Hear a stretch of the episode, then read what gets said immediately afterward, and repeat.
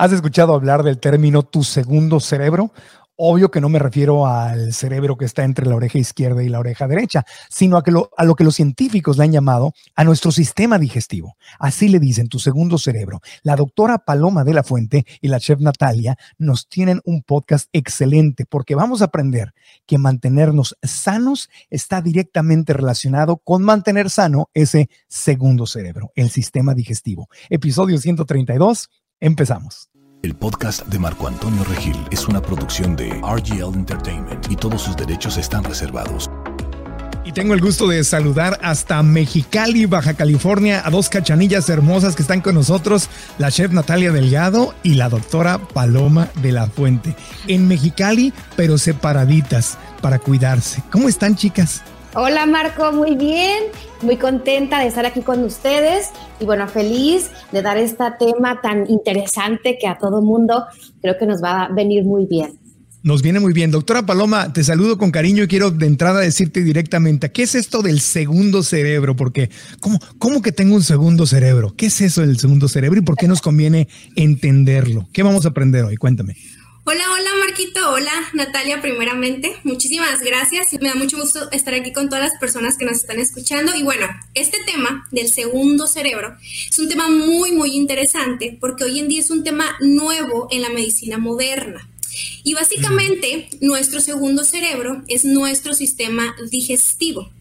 ¿Y por qué se le llama el segundo cerebro? Pues básicamente en nuestro sistema gastrointestinal, hablando principalmente del colon, habitan muchísimas bacterias que se han estado estudiando en los últimos años y que se ha visto que cumplen con múltiples funciones en nuestro organismo, no únicamente a nivel intestinal, sino en nuestra salud en general.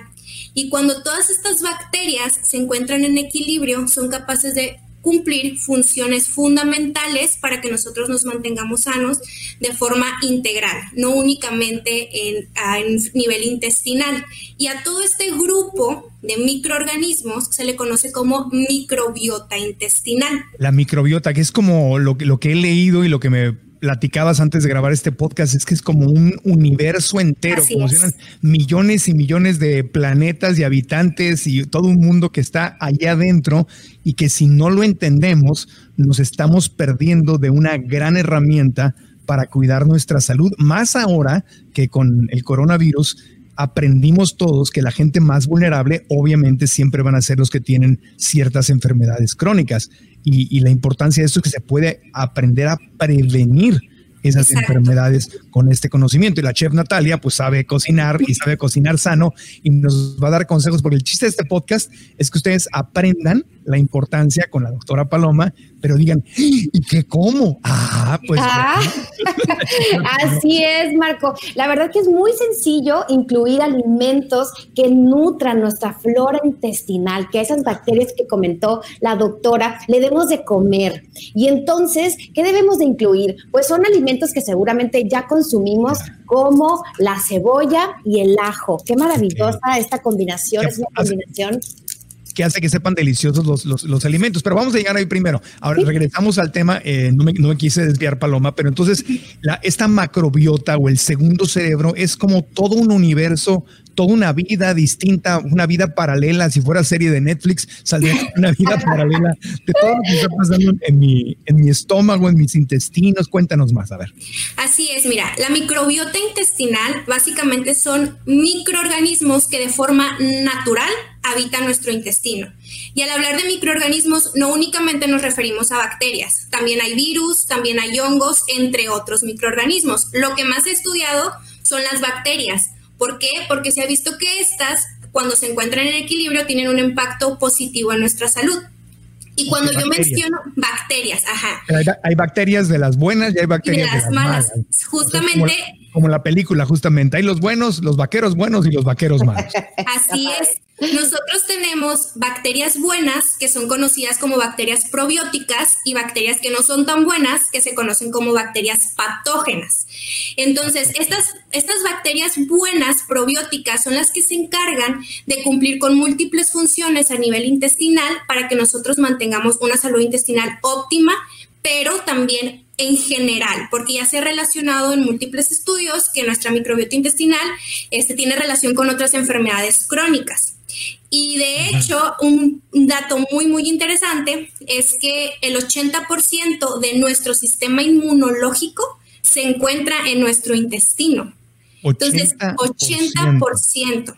en nuestro sistema de defensa. eso que decimos, quiero disminuir las posibilidades de que me dé cualquier virus. Ahorita fue el coronavirus, pero el virus que sea, quiero disminuir mis posibilidades, entonces mi sistema inmunológico tiene que estar lo más fuerte, lo más musculoso posible. Y de hecho, este, ese 80% cumple muchísimas funciones este, que nos mantienen a nosotros sanos en generalmente. De hecho, para hablar de equilibrio, nosotros en nuestro intestino deberíamos de tener aproximadamente un 85% de bacterias probióticas, que son las buenas, y un 15% de bacterias eh, patógenas, que son las malas.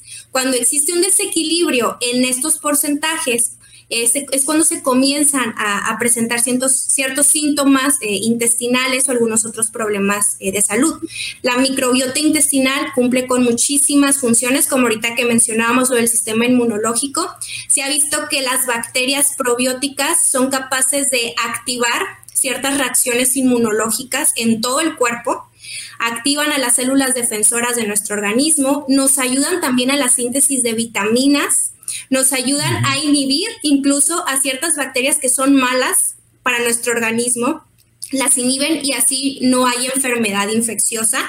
También ayudan a la absorción de nutrientes y esto es muy, muy importante porque si nosotros queremos mantener fuerte y sano a nuestro sistema inmunológico, tenemos que estar llenos de nutrientes a nivel celular y justamente la microbiota intestinal es capaz de hacer todas estas funciones es totalmente un ecosistema. Si nosotros hiciéramos una comparación en peso y juntáramos a toda esa microbiota intestinal, tendríamos aproximadamente de 1.5 a 2 kilos de puras eh, de puros microorganismos, mientras que el cerebro tiene un peso aproximado de 1200 gramos. Entonces, en nuestro organismo, al menos 2 kilos son de puros microorganismos. Wow.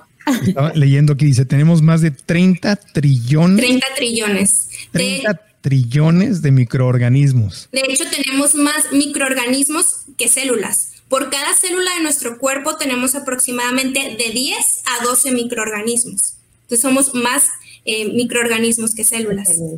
Es, realmente es, es muy interesante, es un universo, un microuniverso que si no lo entendemos y si no lo atendemos, luego nada más andamos ahí empastillándonos ya en las emergencias o captando enfermedades que no tendríamos que captar. Simplemente o, podemos disminuir la posibilidad de, enfermarnos. Ahora, antes de seguir con la parte médica, yéndonos con la querida chef Natalia, entonces hay alimentos que apoyan, porque veíamos que hay los organismos buenos, por decir algo, y los malos, ¿no? O sea, los, los, terroristas y los que nos defienden.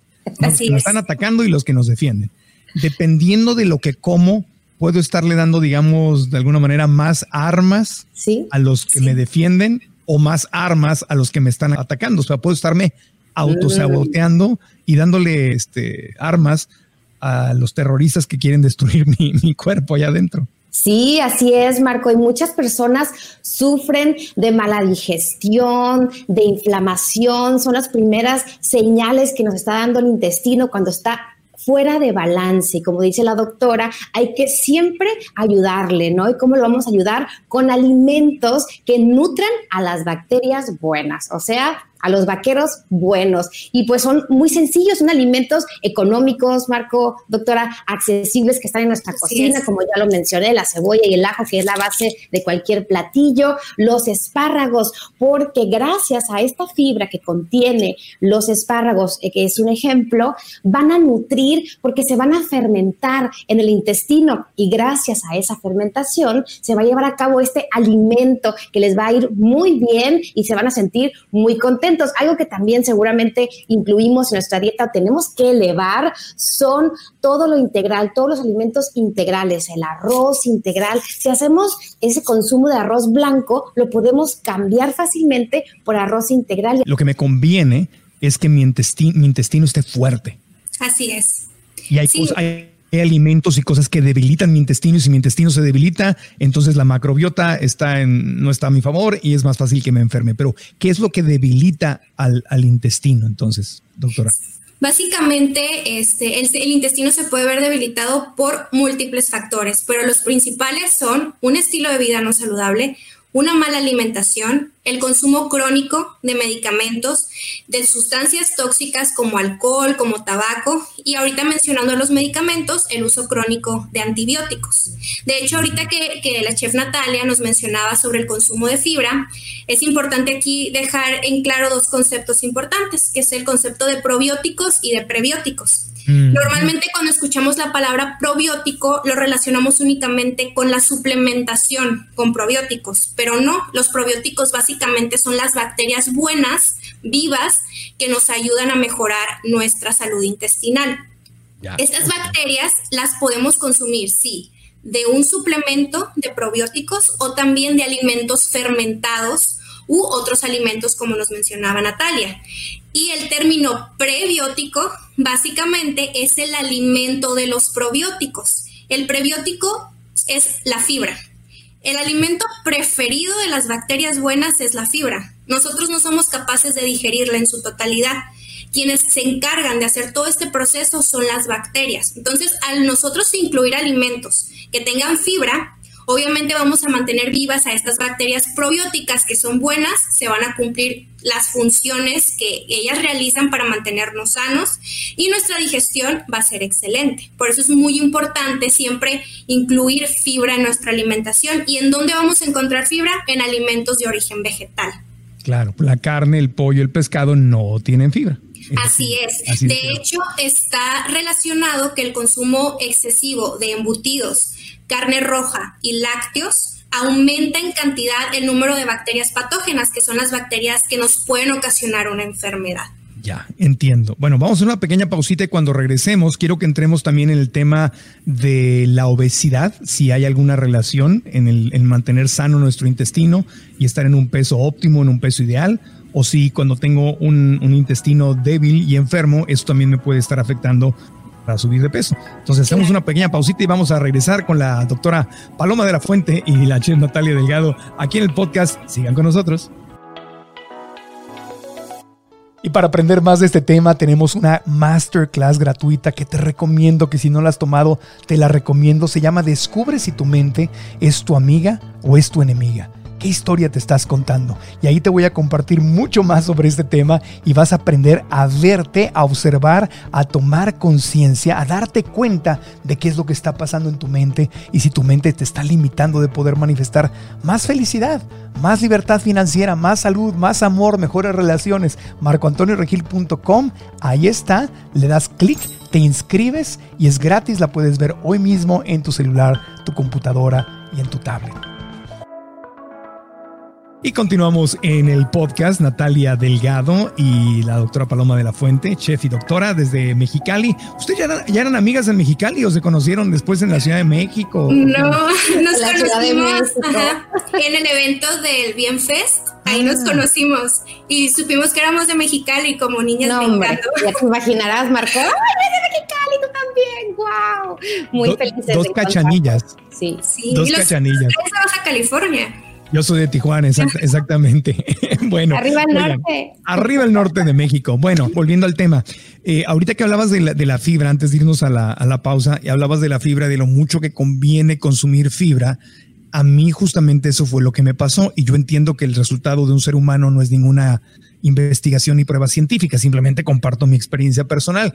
Yo tenía, y lo cuento siempre en las conferencias y lo he platicado aquí en el podcast, tenía gastritis, esofagitis y colitis de nivel número 3. Y mi gastroenterólogo fue lo, hace muchos años, antes que me hiciera vegano, fue lo que me dijo. Es que me dijo, no comes casi fibra. Estás comiendo, llevaba una, una de estas, las famosas dietas tipo Atkins, ¿no? Y South Beach, ¿no? Que ahora ya las, las están haciendo la keto y los derivados de, de, esas dietas que te decían, come mucha proteína animal, ¿no? Sin grasa y este y, era básicamente era sí sí comías un poquito de verduras y otras cosas pero era muy poquito yo estaba súper enfermo y cuando adopté la dieta basada en plantas cuando me hice vegano no lo hice por mi salud lo hice por un tema de compasión con los animales, pero inmediatamente se me fue la gastritis, se me fue la esofagitis, se me, se me fue la colitis. Y cuando le dije al doctor que ya no estaba tomando las pastillas antiácidas, pues yo sin pastillas antiácidas no podía, y me dijo, ¿cambiaste algo en tu forma de comer? Le dije, sí, me hice vegano.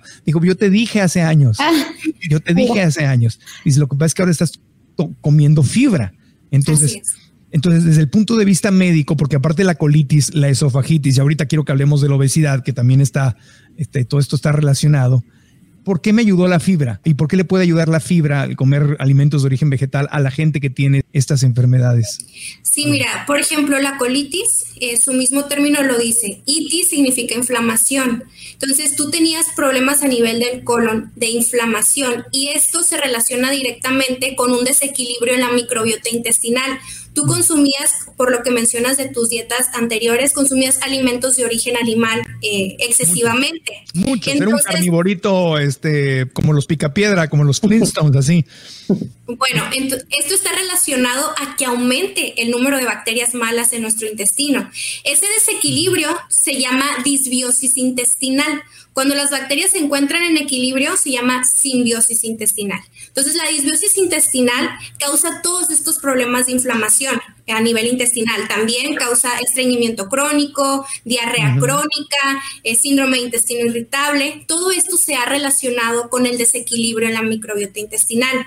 Y algo que me gustaría tocar también, aprovechando que estás que comentaste que tú consumías muchísimos productos de origen animal, es que ahorita que les comenté sobre el consumo crónico de antibióticos, este, hay que recordar que mucha de la industria eh, de la carne, de los lácteos, a los animalitos les inyectan muchos antibióticos. Claro. Entonces, esto también está relacionado con un desequilibrio en la microbiota intestinal. De hecho, la industria de la carne y de los lácteos no existiría sin los antibióticos. ¿Por qué? Porque ellos se los administran, administran como forma profiláctica, es decir, para prevenir que se enfermen como los tienen a todos en, hacinamiento, todos juntos, se este, conviven con su materia fecal, si uno se enferma, se puede enfermar otro, pues les inyectan dosis, macrodosis de antibióticos para que no se enfermen. Y finalmente, quien se termina comiendo esas macrodosis es el ser humano. Entonces, aquí también una problemática este, importante, porque de hecho el consumo crónico de antibióticos puede generar resistencia a los mismos. La resistencia a los antibióticos es cuando ya de plano esas bacterias patógenas de tu cuerpo no responden al medicamento. Entonces es muy importante vigilar también esos factores. Hay una nueva serie en Netflix que se llama Historia 101 o History 101 y le dedican un episodio. Acabo de ver, me, puse a ver, cada episodio es cortito, dura como 30 minutos y cada episodio le dedican a una circunstancia que está pasando ahorita en el planeta. Se la súper recomiendo a los que tengan Netflix. Y uno de los temas que sale ahí, me parece que es en el episodio de la comida rápida, justamente es este tema de los antibióticos, o ya no recuerdo si es un capítulo específico de los antibióticos, pero lo que dicen ellos, los médicos y las estadísticas que muestran ahí, es que las próximas pandemias no, o sea, el que el coronavirus, nos vamos a reír del coronavirus, porque el verdadero problema es enfermedades que hayan eh, desarrollado una resistencia a los antibióticos y te dicen justamente lo que, lo que estás diciendo tú, Paloma, que los animales están pegados por cientos de miles, están justamente contagiándose unos a otros y la única forma que llegan al matadero o que llegan vivos o que pueden crecer es con toda esta cantidad de antibióticos. Entonces, que estas enfermedades están desarrollando ya una resistencia a los antibióticos. Entonces dice, vamos, es altamente probable que regresemos a los problemas que había antes de hace, hace cientos de años donde no existían los antibióticos y te pegaba, venía una enfermedad y, y, arrasaba con millones de seres humanos en el mundo porque no había antibióticos. Entonces ahorita, aunque haya antibióticos, las enfermedades que, que, resisten, entonces dice, quítate que ahí te voy y no me puedes, no me puedes controlar con nada. Y entonces ese sí va a ser un problema grave y se lo, se lo atribuían justamente a la enorme cantidad de antibióticos que recibe el ganado, los pollos, los, los peces incluso. Entonces, ese, es, ese es el otro gran peligro a nivel mundial, la resistencia a los antibióticos. Sí, de hecho se tiene contemplado para que en un futuro sea el, la principal, el principal problema de salud a nivel mundial, la resistencia a los antibióticos. Una, por el mal uso de los mismos y dos, por lo que comentamos ahorita, de que los animales tienen muchísimos antibióticos en su cuerpo. Entonces, ahora vamos a brincar con Natalia. Ahorita regresamos porque quedó pendiente lo de la gastritis, la esofagitis y, la, obesidad. Pero ya, que nos fuimos por los antibióticos, entonces quiero ir con, con eh, Natalia. Nos está diciendo la doctora que el tema es probióticos, ¿no? que es evitar antibióticos y este, aumentar el, consumo de, probióticos. ¿Cómo, qué es, ¿Cuáles son los consejos que tú le darías a una persona que dice, ok, ¿qué tengo que cambiar? ¿Claves de mi alimentación o platillos o cosas que puedo preparar para empezar a hacer estos cambios ya y que sepa rico además, que sea, que sea una experiencia deliciosa?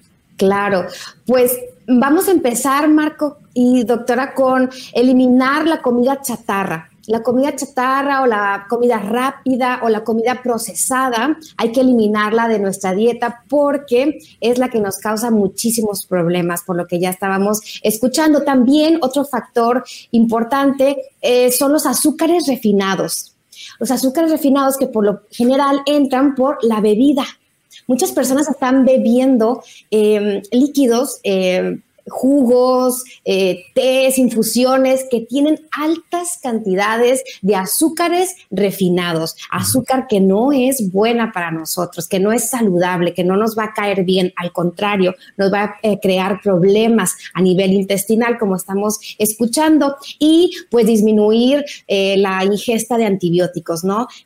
la doctora nos puede apoyar con esto que a veces los seres humanos hacemos eh, uso de los antibióticos por cualquier cosita. Entonces, vamos a disminuir esto. Y el estrés, Marco, bajar también los niveles de estrés nos va a ayudar con nuestra eh, salud intestinal. Como comentaba la doctora, podemos consumir probióticos. Estos probióticos son 100% vegetales, lo dice, lo incluye, porque es importante, la doctora y yo estábamos hablando de leer que sea 100% vegetal, porque aunque no lo crean, puede eh, incluir los probióticos origen animal, em, productos derivados de origen animal. Entonces, nada más nos aseguramos que sean de origen vegetal. Los probióticos están al alcance. Eh, eh, son fáciles. Podemos fermentar muchos alimentos, pero para empezar, pues vamos a subir la ingesta de alimentos integrales. La avena, que yo sé que ustedes dos son Em, fans de la avena, que es maravillosa, que la fibra de la avena nos va a ayudar muchísimo, la linaza, también todas las hojas verdes, espinacas, el kale, em, todas las hojas verdes de color oscuro son las más nutritivas, las que más contienen fibra, las que más nos van a ayudar, la cebolla, el tomate, el ajo, los espárragos, toda esa fibra son los prebióticos, las que van a alimentar a nuestras bacterias que ya tenemos en nuestro eh, intestino. Ahora, una cosa, si yo, yo, yo algo que he escuchado de médicos, por ejemplo, en el Tulum Veg Fest, que siempre hay muy buenos invitados, he escuchado conferencias que resuenan mucho conmigo porque dicen los médicos o las nutriólogas, dicen, si tú comes comida chatarra, así sea vegana, si eres un este, gordi vegano, este frito vegano, chatarri vegano, comida chatarra en general, porque sí la hay. Quizás menos dañina que la otra, pero sigue siendo comida chatarra. Entonces no es, no es como que lo ideal. O sea, dejas de lastimar a los animales, bravo, un aplauso enorme, perfecto, le ayudas al planeta, sí le ayudas, pero también el tema es ayudarte a ti. Entonces, eso, esos son antojitos para de vez en cuando. Si eres eh, alguien que come chatarra, dice, tu cuerpo te va a pedir más chatarra. Y si estás comiendo muchas frutas y verduras, tu cuerpo te va a pedir más frutas y verduras. Y yo veo eso con una, hace cuenta que me siento casi, casi como si yo fuera dos personas. Si yo estoy comiendo hamburguesas veganas, papas veganas, todos mis, estoy subiendo de peso y aparte mi cuerpo es lo único que quiere. Y ahorita que he estado comiendo exageradamente bien, llevo ya ocho kilitos abajo, no estoy, estoy comiendo muy sanamente, mi cuerpo me pide las ensaladas porque he mm. estado comiendo básicamente muchísimas ensaladas y mi cuerpo me las pide me pide esas ensaladas con, con las mismas ganas que me pide las hamburguesas cuando estoy comiendo hamburguesas, burritos y tacos. Y ahorita, por ejemplo, no me lo está pidiendo. Entonces yo siento mi cuerpo radicalmente que cambia. Y lo que he escuchado, y es donde este, nos pueden ustedes ayudar, es que literalmente a tu cuerpo se le antojan cosas distintas dependiendo de lo que estás comiendo. ¿Es, correcto? ¿Y, ¿Y por qué pasa esto, doctora? Así es, Marquito. De hecho, quienes quieren comer más ensaladas, más frutas, más verduras, son tus bacterias buenas. Mm. De hecho, se ha relacionado que incluso la ansiedad que nos da por comer azúcar o cosas dulces, comida chatarra, es porque tenemos un número de bacterias eh, patógenas o bacterias que les gusta más comer este tipo de alimentos en nuestro intestino. Entonces, si tú le das a tu cuerpo y a tus bacterias esa fibra que necesitan para mantenerse activas, realizando todas sus funciones, tu cuerpo te lo va a estar pidiendo y son tus bacterias las que quieren esos, alimentos. O sea, hay bacterias que viven de ciertos alimentos y otras que viven de otros. Mientras más chatarra coma, esas bacterias se multiplican y quieren más chatarra. exactamente, y justamente es la relación que hay que ahorita vamos a comentar con la obesidad y el sobrepeso. Esa, ese desequilibrio de bacterias, de bacterias probióticas buenas que les gusta la fibra, que les gustan las frutas, las verduras y, bacterias que, que, no, que quieren comer otro tipo de alimentos. Es, Natalia, eh, y dejamos ahorita para el último segmento lo de la obesidad, que es obviamente importantísimo, pero quiero que nos concentremos en la comida, Natalia. Nos quedan unos minutos en este segmento y quiero que nos platiques de eso, porque entonces lo incómodo del cambio de alimentación es temporal, ¿no? ¿Cómo hacer esa transición? Pues es sencillo en teoría, Marco. Em, vamos a incluir alimentos integrales. Yo siempre les digo una cosa, ¿qué ingredientes contiene tu comida? Pues si le damos la vuelta al espárrago, ¿qué contiene? Espárragos, ¿no? Espárragos. Esos son ingredientes integrales, íntegros, que no hayan sido procesados, que tú nada más en tu casa los cocines, porque sí hay que cocinar la mayoría de los eh, alimentos para poder ayudarle a nuestro sistema digestivo. Los que alcanzan a llegar vivos esa es la fibra, esa es la que nos va a ayudar a alimentar a nuestra flora, lo que estamos hablando en este día, que la verdad es algo muy sencillo, pero que tenemos que tener bien consciente, estar conscientes de que tenemos que alimentarlos, tenemos que darles comidita buena para hacerlos más fuertes. Entonces, ¿Cómo puede hacer ese cambio? Incluyendo cereales integrales, la avena, la linaza, la chía es una maravilla, una semillita maravillosa también. Y Marco, también podemos hacer fermentos. No tienen que ser chefs o cocineros profesionales para hacer un fermento en casa. Seguramente ustedes han escuchado del chucrut y para las personas que nos están escuchando nada más, estoy mostrando un frasco de cristal con repollo o col que está fermentada. La fermentación se da de manera natural, es una maravilla. Nada más dejamos a temperatura ambiente un producto como este, que es el col, con un poquito de sal y agua, y en tres días va a empezar el proceso de fermentación. Y esos son los probióticos que van a alimentar a nuestra flora, a nuestras bacterias buenas que están ávidas de comer, ¿no? Entonces le vamos a dar alimento y este es el alimento de nuestra flora intestinal. O sea que no tengo que comprar pastillas de probióticos necesariamente. Las puedo comprar y asegurarme que sean de origen 100% vegetal, ¿no? Así es. una, una, marca muy conocida que no es de origen vegetal, que es de origen animal, en México por lo menos se llama Yakult, ¿no? Que son estas botellitas que traen, eso es de, viene de los lácteos, ¿no? Puro azúcar. Sí, es puro azúcar. Y de hecho, Natalia no me va a dejar mentir, muchas veces nos venden lácteos fermentados como el yogurt, nos dicen que son altos en probióticos. Sin embargo, hay un proceso por el que pasan que se llama pasteurización, me parece. Entonces, al momento en el que pasan por este proceso, las bacterias buenas se mueren y lo único que queda es la lactosa. Entonces no, hay probiótico. No, no es real, ¿no? Si te venden un lácteo, lo tienen que pasteurizar. Exacto. Tal cual, que es elevarlo a, temperaturas altísimas. Y ahí es donde se muere todo lo, lo bueno que podría haber haber este, tenido. entonces, esa no es la fuente de probióticos que queremos. Queremos o pastillas 100% vegetales y que la capsulita sea vegetal, porque esa, luego la, gelatina de esa cápsula es, de huesos de pollo. Así es. Entonces, por eso tiene que decir cápsula vegetal o, mejor aún, hacerlo. hacerlo. Entonces, ¿qué más? ¿Qué, otra cosa puedo hacer en casa para, para, crear probióticos naturales? Si ustedes nos están escuchando y viendo dicen, Natalia, el repollo no me entra, no me gusta, les propongo el tepache.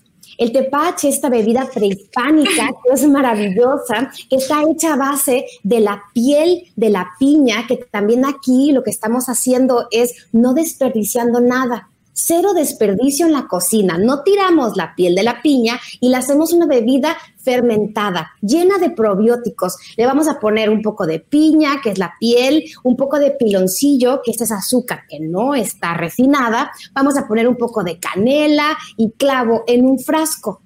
En un frasco como este, bien limpio, lo ponemos. Un frasco de cristal, sí un frasco de cristal justamente con tapa hermética, le ponemos agua y lo dejamos a temperatura ambiente por tres días y en tres días tendremos una bebida maravillosa, llena de probióticos que nos va a alimentar y van a ver el resultado. Yo de verdad se los, se los garantizo que lo que tomen un sorbito de este tepache se van a sentir muy bien. De hecho, yo y me emborracho con el, la gente se emborracha con tepache, ¿no? ¿Cómo está la cosa?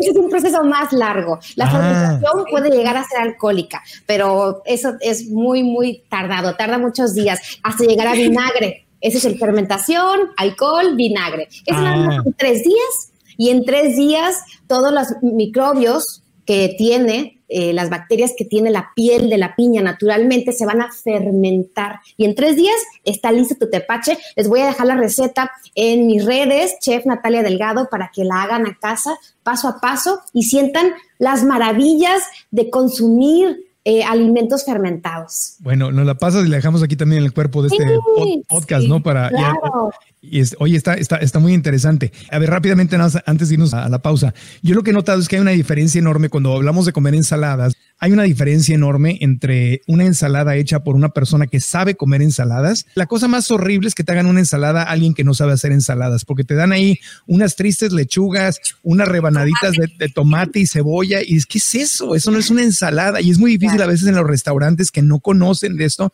les pides una ensalada y te traen una, una, una porquería, o sea, una cosa que ni llena ni se antoja. Son lechugas y, y como adornitos de tomate.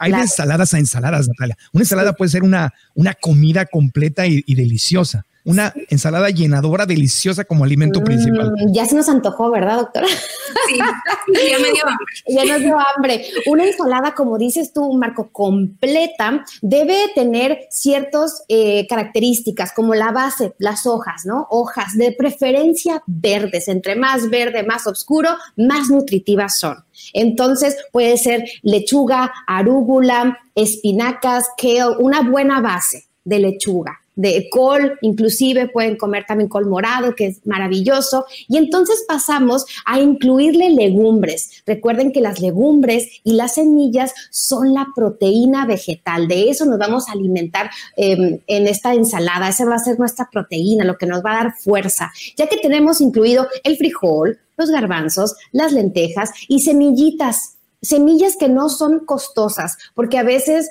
lamentablemente la vida vegana nos exigen, no es de la India, almendras que son súper costosas, no es necesario que gastemos o que dejemos nuestros bolsillos vacíos. Podemos incluir semillas como la jonjolí, que es maravilloso, económico, las semillas de girasol, también son muy económicas, la linaza es accesible, la chía es accesible y eso tenemos que siempre incluir en nuestra ensalada. Una base de hojas, las legumbres y un poco de textura. Se que incluir más fibra, todos los vegetales que se les ocurra y también algo interesante son frutas.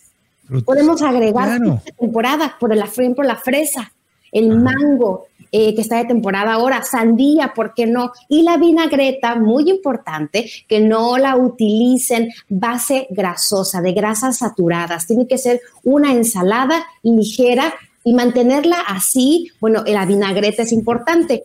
Si van a usar aceite de oliva, pequeña cantidad, que es maravilloso el aceite de oliva, pero en pequeñas cantidades. Una cucharada por dos cucharadas de jugo de limón, vinagre de manzana con la madre, que también nos va a ayudar a nuestro sistema digestivo. Vamos a agregar ingredientes que van a subirle el sabor a la ensalada, ¿verdad? Como la acidez, y esta melosidad que le da el aceite de oliva. O lo podemos excluir el aceite, solamente poner limón, poner vinagre, bien condimentado, sal, pimienta, rayar un poco de cebolla fresca, le va a dar mucho sabor. Entonces, hay infinidad de ensaladas. Es que lo que hay que hacer, abrir la mente, entender que es una ensalada, porque ya cuando la ensalada le pusiste semillas, que además las semillas pueden tener eh, omegas, ¿no? Que es lo que dicen, es, es que tienes necesitas el pescado por los omegas 3, 6, 9. No, las semillas te, pueden dar los omegas, que son alimento para, para el cerebro. Ya estás pensando en las semillas, estás pensando en frijoles o, frijoles, como dicen en Colombia, frijoles o frijoles, como le decimos los mexicanos.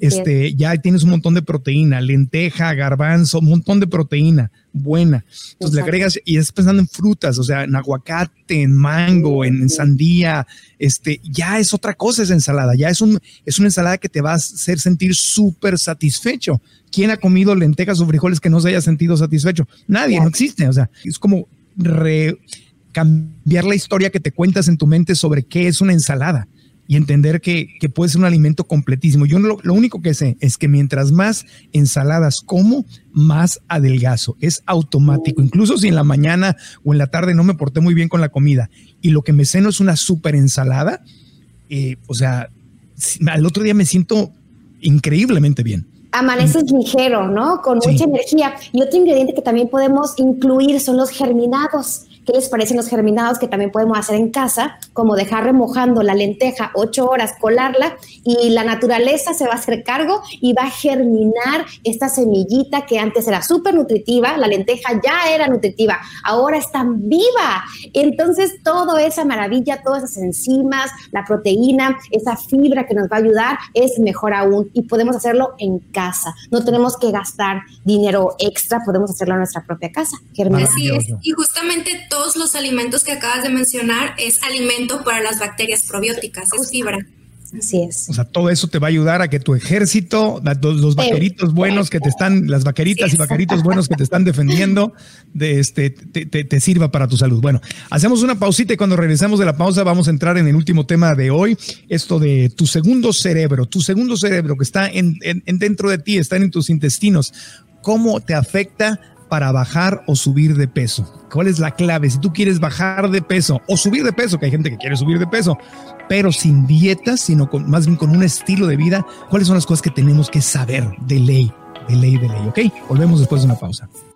Estoy aquí en las montañas de Sedona, Arizona, en donde veo las maravillas infinitas de nuestro universo. Y así es tu mente, y así es tu vida, y así son tus posibilidades, a menos que las ideas en tu mente, que la historia que te estás contando, te esté limitando. Por eso quiero invitarte desde este lugar tan precioso, uno de mis lugares favoritos en el planeta, a que vengas a nuestra clase en línea que se llama Descubre si tu mente es tu amiga o es tu enemiga. ¿Qué historia te está contando?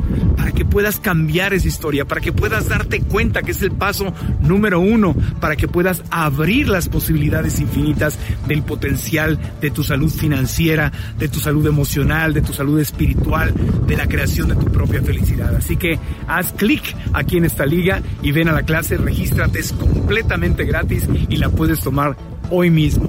Descubre si tu mente es tu amiga o es tu enemiga, qué historia te estás contando. Te espero.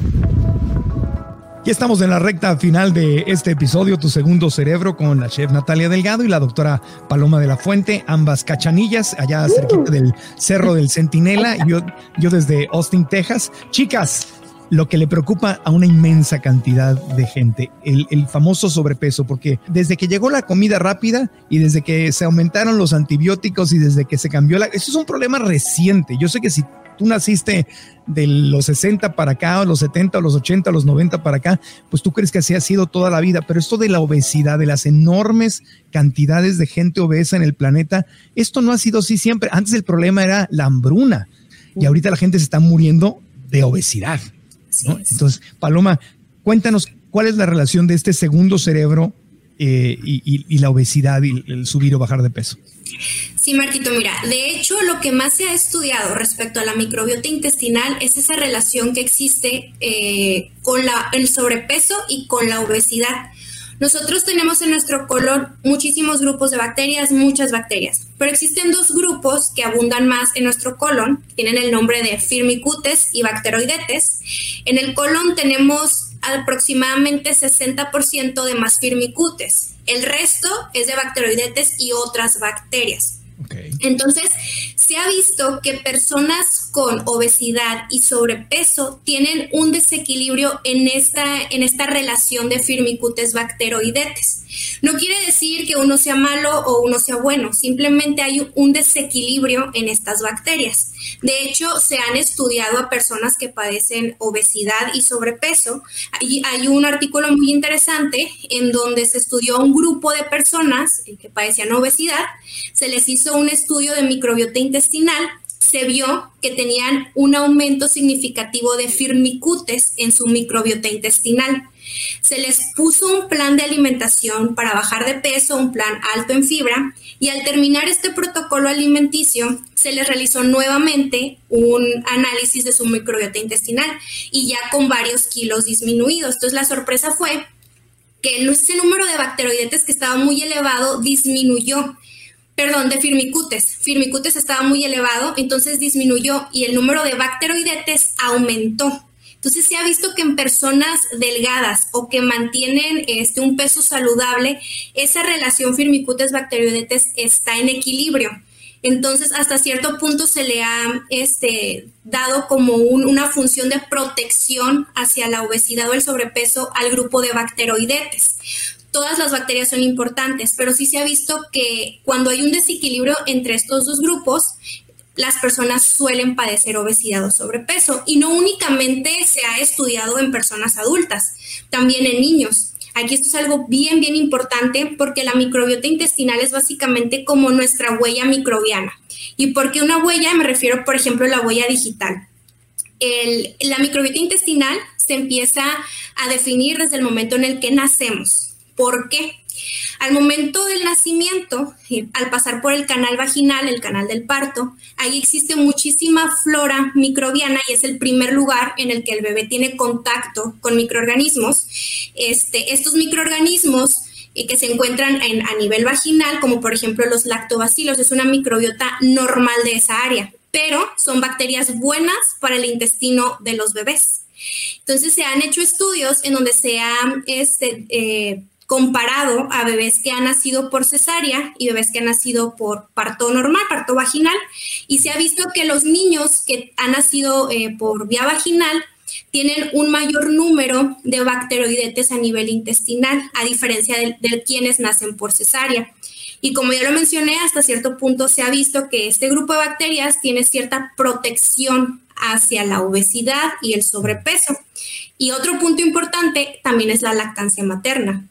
Por ejemplo, los niños que reciben el alimento de la leche materna, en esa leche materna existen millones de microorganismos que son benéficos para nuestro sistema, eh, para nuestra microbiota intestinal. Entonces, desde que somos bebés, si recibimos lactancia materna, si tuvimos un parto por vía vaginal, ya estamos este, definiendo nuestra microbiota intestinal. Entonces, toda esta información realmente es muy interesante, porque también se ha visto que este, los niños que consumen la lactancia materna este, son menos propensos a padecer enfermedades infecciosas, alérgicas y gastrointestinales. Y estas enfermedades nos acompañan el resto de nuestra vida, incluyendo la obesidad también. Como observamos hoy en día, hay muchísimos niños, hay mucha obesidad infantil. Entonces, esto se ha relacionado mucho también con la microbiota intestinal. Entonces son muchas cosas porque la tendencia de la medicina moderna, aunque ahorita hay una nueva tendencia que es regresar a los orígenes, de esto que estamos hablando, a la lactancia, al parto natural, hay una nueva tendencia, pero la tendencia durante décadas en la que está la mayor parte de la gente. De hecho, hay por ahí, no sé si un documental o un libro, ¿no? Que se llama El negocio del, del parto, ¿no? Donde te dice cómo, cómo y por qué los hospitales eh, les conviene más que pues, el niño nazca por cesárea, y que le des la fórmula de inmediato, ¿no? Porque pues, es lo que es el negocio. A menos que tengas médicos que tengan esta tendencia natural, que de verdad tengan una, una ética, una, una educación y, y literalmente principios que los estén motivando para hacer no solamente lo que los laboratorios y la industria de la medicina te recomienda, sino realmente hacer lo, bueno, lo que es mejor para los seres humanos, te van a recomendar eso, que tengas una cesárea y que, y que le des fórmula al niño desde, desde chiquito. Y justamente eso, ahí estamos sembrando más semillas para la obesidad infantil y para otros problemas. Yo soy un niño de cesárea y de fórmula. Yo también. también. Sí, yo nací por cesárea. Obviamente hay situaciones extraordinarias, eh, muy específicas que el bebé tiene que nacer por cesárea, pero lo ideal es que sea un parto por vía vaginal. Es que, eh, no sé, tú qué piensas de esto, Natalia, pero es que es, el, es la, falta de conciencia, porque hace cuenta que regresamos al tema de los antibióticos. Bendito sea Dios y benditos sean los científicos que inventaron los antibióticos, ¿no? Obviamente, probablemente nosotros podríamos estar muertos si no existieran los antibióticos, no estaríamos aquí, pero el antibiótico cuando se abusa, o sea, la razón por la que se generó fue para salvar vidas, pero cuando hoy es que el 70%, si es algo así, ¿verdad? El 70% de los antibióticos que se producen en el mundo no son para salvarle la vida a la gente, son para darle al ganado, a las gallinas, a los puercos, a los animales, para poder criarlos en estas situaciones que van completamente distintas al distanciamiento que nos han pedido a los seres humanos que tengamos para el coronavirus. O sea, es para que si, si no les dan esa cantidad de antibióticos, los animales no podrían este, llegar al, matadero. Entonces, el problema no es el antibiótico, el antibiótico es una bendición de la ciencia, un avance científico increíble. Yo, oye, si estoy, tengo una infección, tengo un problema, pero por supuesto que me tomo un antibiótico, por supuesto, y le doy gracias al doctor y a Dios. Pero cuando el abuso el uso del antibiótico sin conciencia, que es lo mismo que la cesárea. Qué bueno, al amor, al amor yo no estaría vivo si no fuera por la cesárea. Al amor en mi, mi caso, en el de ustedes, si era necesario. Pero cuando ya no es una solución a un problema, sino se convierte en un negocio, es la falta de conciencia, Natalia, ¿verdad? O sea, no hay conciencia. Estamos. se explota algo bueno, se convierte en algo malo. Adelante, estamos consumiendo antibióticos de una manera inconsciente, no nos damos cuenta. No dice la carne o el paquete de carne contiene antibióticos, contiene alto porcentaje de antibióticos. No, los, no lo dice la industria, no nos lo está diciendo, ¿no? Y tampoco el consumo de hormonas, ¿no? Que tiene muchísimas hormonas también. Exactamente, para, que, para que crezcan los animales. ¿no? si todo esto lo estamos haciendo de una manera inconsciente, no es que no nos estén engañando, no es que nos esté engañando la industria, es que no leemos, no estamos eh, conscientes, no investigamos, ya no hay pretextos en esta época, todos podemos investigar, es cuestión de introducir unas palabras en nuestro celular y el Internet nos va a dar toda la verdad, toda la respuesta de lo que sucede allá afuera. Entonces, ¿qué podemos hacer? Eliminar de nuestra dieta toda la proteína que es animal aunque diga el paquete, este animal ha sido eh, grass-fed, ¿no? También a ese animal estoy segura que le dieron, le tuvieron que haber suministrado antibióticos y otras cosas más, ¿no? Entonces, una manera muy sencilla de seguir una vida, creo yo, más feliz, más plena, es consumir ingredientes que nos da eh, nuestra, la tierra, eh, ingredientes que ya son íntegros, que no hay que hacerles nada, que no están procesados. Eh, los procesos de producción también estamos a favor de ellos. Por supuesto que estamos a favor de la producción, pero cuando los es un refinamiento, cuando es excesivo este alimento que ya ni siquiera es avena, que ya ni siquiera es eh, trigo lo que estamos comiendo, la industria lo procesa, lo procesa y lo desgasta y no es nada. Estamos comiendo ingredientes o productos vacíos que nada más están perjudicando nuestra salud. ¿Cómo podemos evitarlo? Tomando la salud en nuestras manos, siendo responsables. ¿Cómo? Todos los días, por ejemplo, en el tema que estamos tocando hoy, todos los días voy a consumir fibra. Ya sabemos que la fibra viene en los vegetales y en los cereales integrales. Y damos un paso más allá y somos más felices comiendo productos fermentados que también en el mercado ya están. Por ejemplo, el miso, la pasta miso podemos tomarnos una sopita miso, podemos consumir también aceitunas, los pepinillos también son probióticos, todos los alimentos que están allá afuera, por ejemplo, el tempeh, el kimchi, que también lo podemos encontrar. Pero si lo queremos hacer en casa, podemos hacer también estos ingredientes fermentados que nos van a dar una salud maravillosa y nos van a hacer seres humanos más felices, más conscientes y responsables, creo yo. Consejos finales para cuidar nuestro segundo cerebro, que es justamente esa macrobiota, ¿verdad? O microbiota. microbiota, microorganismos. Microorganismos. Microbiota, pero, o sea, la macrobiota no existe, es microbiota. Microbiota intestinal, así Microbiota intestinal, esa es la, palabra correcta. Bueno, lo repaso unas tres veces más y ya puedo ir a dar una, ya puedo ir a comentar con, educación. Y sabes, la buena noticia en todo esto, yo sé que las personas pueden pensar, híjole, tal vez yo consumo muchos medicamentos, tengo problemas de estreñimiento, no he llevado un estilo de vida saludable, tengo una disbiosis intestinal, tengo un desequilibrio, ¿qué voy a hacer? La buena noticia es que la microbiota intestinal si tú le das alimentos de buena calidad, en un lapso de 10 días se puede equilibrar y puede mejorar radicalmente la salud intestinal y, vuelven a estar en equilibrio nuestra microbiota.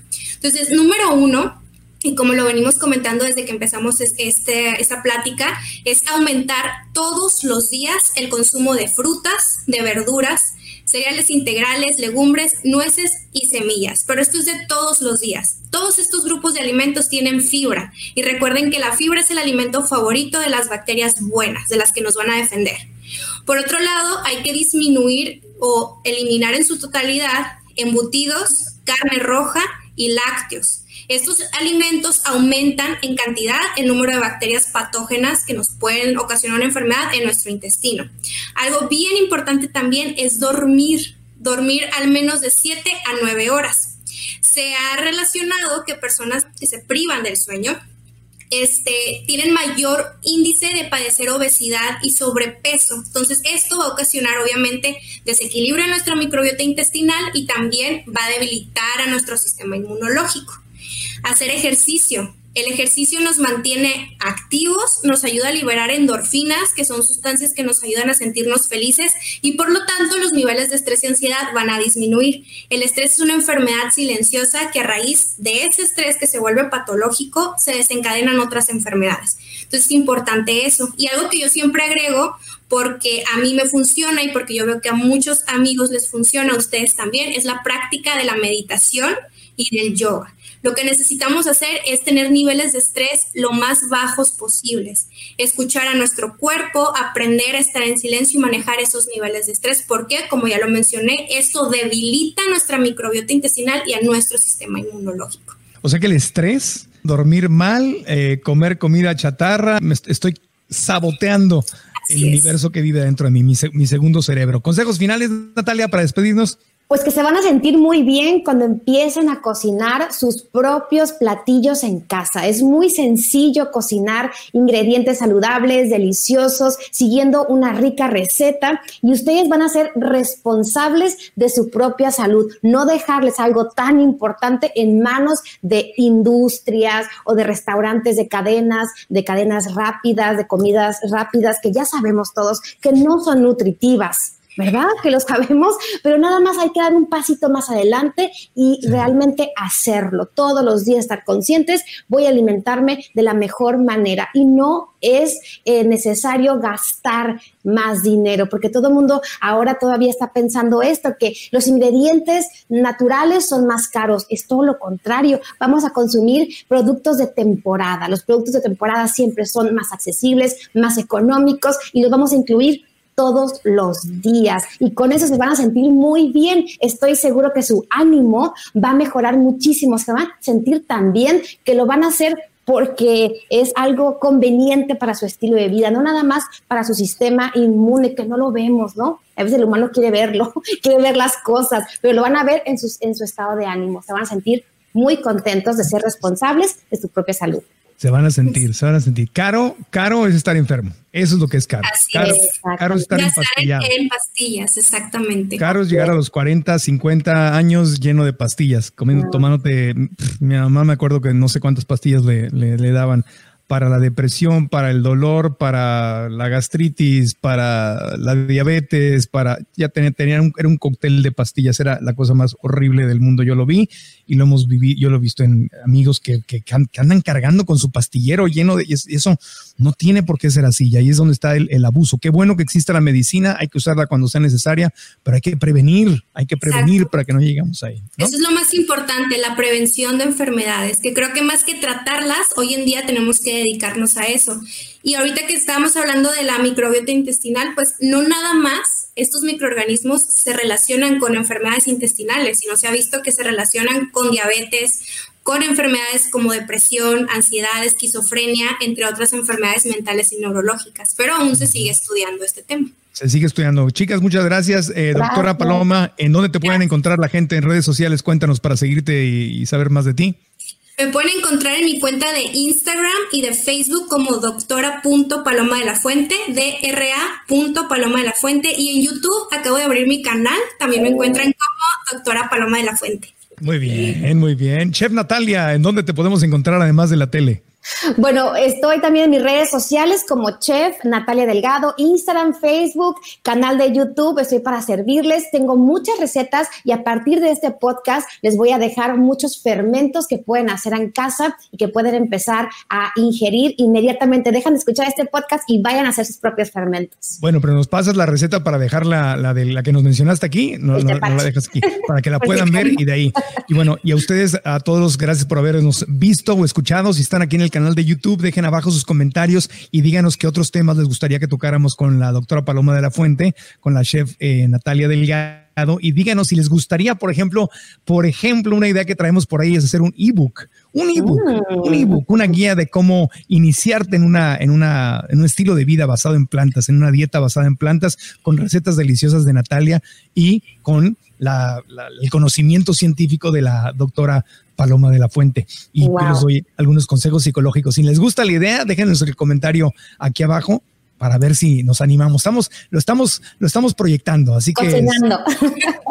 Exactamente. Y el, y el, podcast vive en marcoantonioregil.com. Ahí pueden encontrar tanto las notas de YouTube como las notas del podcast. En el sitio pueden encontrar la receta y también las redes sociales de la doctora y de la chef Natalia Delgado para que las puedan seguir. Y si nos dan, si se suscriben, activan la campanita y nos dan un like aquí en YouTube, sería excelente. Eso nos ayuda a que el canal siga creciendo. Y se escuchan en Spotify, en Apple Podcast o en cualquiera de las eh, redes y plataformas de podcast, también se pueden suscribir y darnos las cinco estrellas y dejarnos su comentario. Eso nos ayuda mucho, mucho, mucho. Les mando abrazos con cariño hasta Mexicali. Gracias Natalia, gracias Paloma. Gracias. Gracias a todos y nos escuchamos pronto. Cambia tu historia y cambia tu vida. Gracias Paloma y gracias Natalia por haber estado con nosotros y a ti también por escucharnos ya sea en Apple Podcast, en Spotify, en Google Play, cualquiera de las aplicaciones de podcast. Si no te has suscrito, suscríbete y si puedes darnos una reseña con las cinco estrellas y compartir qué es lo que más te gusta, eso nos sirve muchísimo. Y a ti que ves y escuchas el podcast en YouTube, también gracias. Deja tus comentarios abajo, suscríbete al canal, activa la campanita para que te lleguen las notificaciones y estaremos en contacto en el próximo episodio. Y finalmente la invitación para ir a marcoantonioregil.com y tomar tu clase, tu masterclass en línea gratuita. Descubre si tu mente es tu amiga o es tu enemiga. ¿Qué historia te estás contando? Hazlo hoy mismo. Gracias. Hasta la próxima. Cambia tu historia y cambia tu vida. ¿Estás listo para convertir tus mejores ideas en un negocio en línea exitoso? Te presentamos Shopify. Tal vez no lo sabías, pero nuestro podcast More Than Mamis es un negocio y lo empezamos por supuesto para desahogarnos y hablar sobre la maternidad, no para convertirnos en expertas de ventas y del e-commerce. Así que sí, necesitábamos ayuda para vender nuestro merch y poner en marcha nuestra tienda. ¿Y cómo suena con Shopify? Llegó otra venta. Shopify es la plataforma de comercio que está revolucionando millones de negocios en todo el mundo. Ya seas un emprendedor desde tu casa o desde donde sea, Shopify es la única herramienta que necesitas para iniciar, administrar y hacer crecer tu negocio sin dificultades. Con Shopify puedo gestionar pedidos, envíos y pagos desde cualquier lugar, brindándote toda la información y estadísticas de tus ventas al detalle. Regístrate para un periodo de prueba con tan solo un dólar al mes en shopify.com barra sonoro, todo en minúsculas Ve a shopify.com barra sonoro para llevar tu negocio al siguiente nivel. Shopify.com barra sonoro. It is Ryan here and I have a question for you. What do you do when you win? Like, are you a fist pumper? A woohooer, a hand clapper, a high fiver. I kind of like the high five, but if you want to hone in on those winning moves, check out Chumba Casino. At ChumbaCasino.com, choose from hundreds of social casino style games for your chance to redeem serious cash prizes. There are new game releases weekly, plus free daily bonuses. So don't wait. Start having the most fun ever at ChumbaCasino.com. No purchase necessary. VGW. Void were prohibited by law. See terms and conditions. 18 plus.